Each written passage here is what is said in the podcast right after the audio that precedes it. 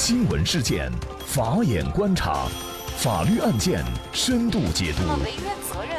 传播法治理念，解答法律难题，请听个案说法。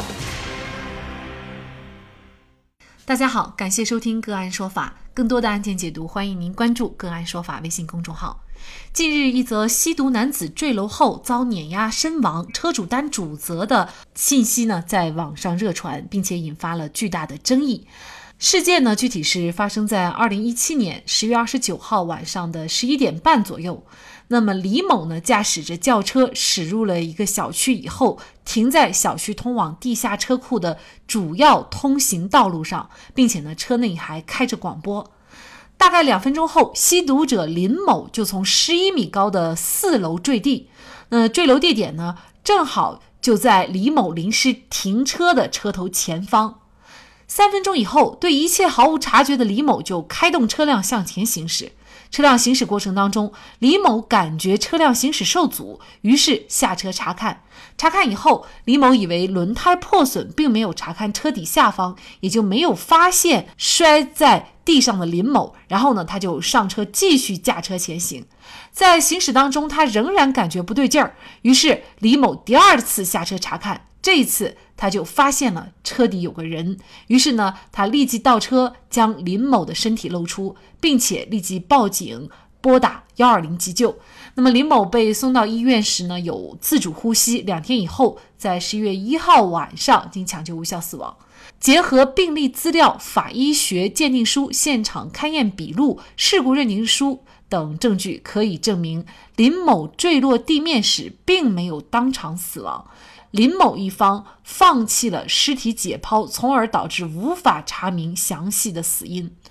那么，驾驶车的李某的行为是否构成交通肇事罪或者是故意杀人罪？李某到底该在这起事故当中承担多大的责任？就是相关一系列的法律问题。今天我们就邀请广东国辉律师事务所党支部书记、合伙人曾刚强律师和我们一起来聊一下。曾律师你好。啊，你好。嗯，感谢曾律师。李某开车碾压坠楼的林某的这样的一个行为，他是否构成犯罪？比如说过失杀人罪，或者是交通肇事罪呢？呃，就是我们一般来说呢，这个过失致人死亡呢，就是因为疏忽大意啊，没有注意或者呃已经注意了轻心能避免啊造成的。一般是在高空坠物啊，或者是在封闭的工地里边行驶的车辆。呃，这个交通肇事罪呢？就是想这个根据刑法一百三十三条，还有我国那个最高院的司法解释，就是因为发生交通事故致人死亡，啊，负事故的主要或者全部责任的才构成的。因为这方面呢，交警没有给出的这个主要和全部的责任，所以说他就不构成那个交通肇事罪。因为交通罪本身也是过失罪的一种，但是它是特例，是在公共区域因为交通工具啊发生事故致人死亡的，啊，这是一点要给大家说说明白的。另外一个呢，他没有尸体解剖，这里有个争议焦点，他从十一米高的四楼坠毁，一般情况下都会造成死亡的，但是他送到医院也有呼吸，也就是说他坠楼的当时并没有死亡，这里就是有个有有个有一个争议的焦点，就是说到底他是坠楼死的还是交通死的，还没有分清，说了在这个情况下呢，就追究不到这个司机的。这个交通肇事的刑事责任。那么这个案件呢，是法院最终认定李某承担交通事故百分之七十的责任。大家会觉得这个承担的责任比例比较高啊，有些人就不太理解。那么首先，因为他有一个前提条件，就是他自己坠到地上是一个主要的一个原因，然后继而，那么李某他又驾驶车辆碾压，为什么李某要承担相对比较高的责任呢？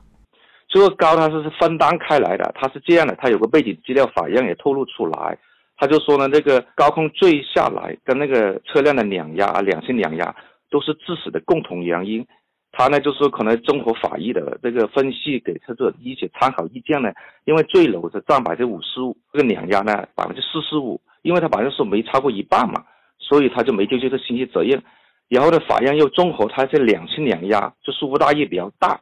也就是说，他在百分之四十五交通这个两压致死的这个责任里边，再分摊百分之七十，我认为这个法院这个比较合理的，因为当事人的家属是索赔一百一十六万嘛，我们看那个背景资料嘛，然后在百分之四十五之内再承担百分之七十，然后呢就判了，把三十一万多。我认这个判决还是综合考虑了案件的整个情况，还是相对比较合理的。其实并不是我们所理解的，就是对于林某的死亡，李某要承担百分之七十的责任，并不是这样，而是李某在。交通事故当中的这百分之四十五的责任当中，承担百分之七十的责任。那么这样来理解呢？法院的这样的一个判决呢，可能就不会受到那么大的非议了。所以这个事情呢，可能就是要分两个阶段。一方面是林某坠楼的这个过程，那么这个是他自己的原因大一些。另外呢，就是如果是他当时就死亡了，驾驶员李某就不用承担责任了。那么事实上也是他当时没有死亡，所以他就要承担责任。如果当时他死亡，这个责任非常，因为这个法医鉴定没有，这个原告方也放弃了，也是很难认定，因为他掉下来之后，他两三分钟就碾压过去了，这个是很难分清的。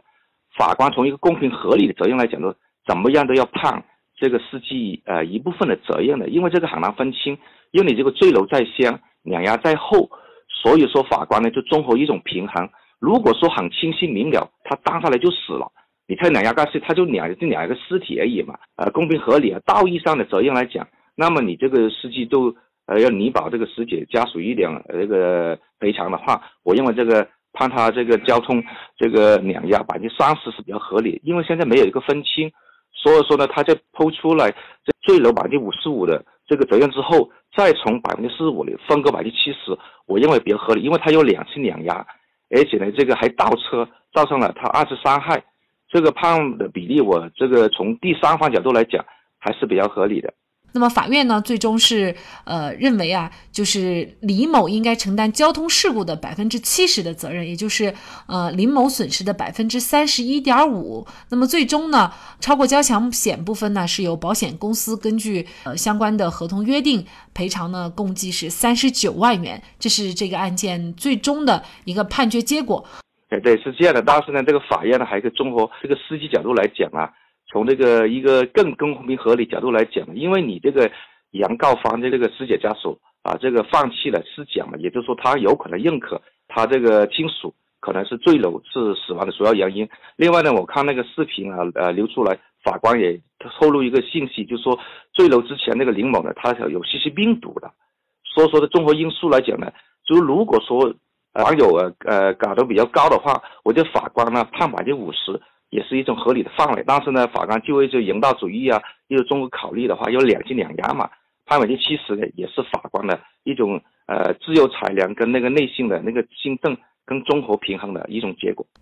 其实，在这里呢，我们还可以注意到一个细节，就是在事发的时候，李某的车内是开着广播的。那应该说，这个广播的声音应该比较大，否则一个人深更半夜的从四楼坠地，并且就落在自己的车辆前方，你就单单只听到声音，也会马上下车去注意的。而且呢，李某还从这个人的身上碾压过去，那么第一次还没有觉察到，所以在这里也提醒广大的驾驶员，就是车内广播也好，音乐也好，声音不要放得太大。一旦发现车辆行驶异样，在条件允许的情况下，一定要下车仔细查看。好，那么在这里呢，也再一次感谢广东国辉律师事务所党支部书记、合伙人曾刚强律师。